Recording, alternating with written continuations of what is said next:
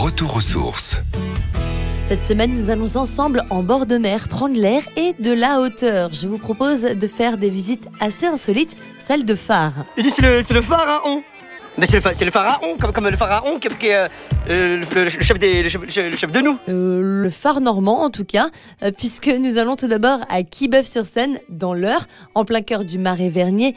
Venez découvrir le phare de la commune, haut de 13 mètres, reconnaissable à sa lanterne verte. C'est un monument qui est toujours en service. Il a été construit en 1862 afin tout simplement de guider les marins de nuit sur la Seine, puisqu'en effet, avant ce guide lumineux, les abords de Quibeuf figuraient parmi les plus périlleux de France. Si vous voulez compléter votre visite, eh bien n'hésitez pas à retrouver dans la ville les six bits d'amarrage sous forme de canons géants qui ont été placés pour créer un espèce de circuit.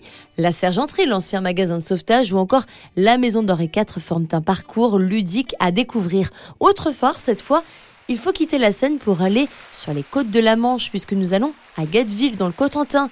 Érigé à plus de 75 mètres de haut, c'est l'un des plus hauts de France. Pour le visiter, il faut être en forme puisque cet édifice majestueux comporte 365 marches, 52 fenêtres et 12 étages qui correspondent, vous l'aurez compris, au nombre de jours, de semaines et de mois dans l'année.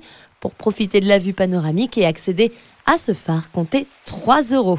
Dernier coup de cœur normand, haut de 38 mètres cette fois-ci.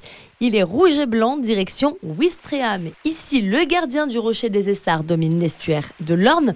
C'est le seul phare du Calvados ouvert à la visite avec une vue imprenable à 360 degrés sur la ville et ses alentours. Mais pour accéder justement à cette plateforme circulaire, il faut quand même monter 171 marches de l'escalier en colimaçon. Sa lumière peut passer du blanc au bleu en fonction des marées, ce qui peut surprendre et vous offrir un très beau spectacle à la nuit tombée.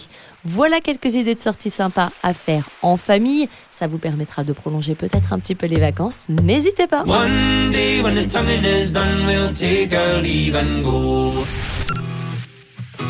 Retrouvez toutes les chroniques de Sanef 177 sur sanef177.com.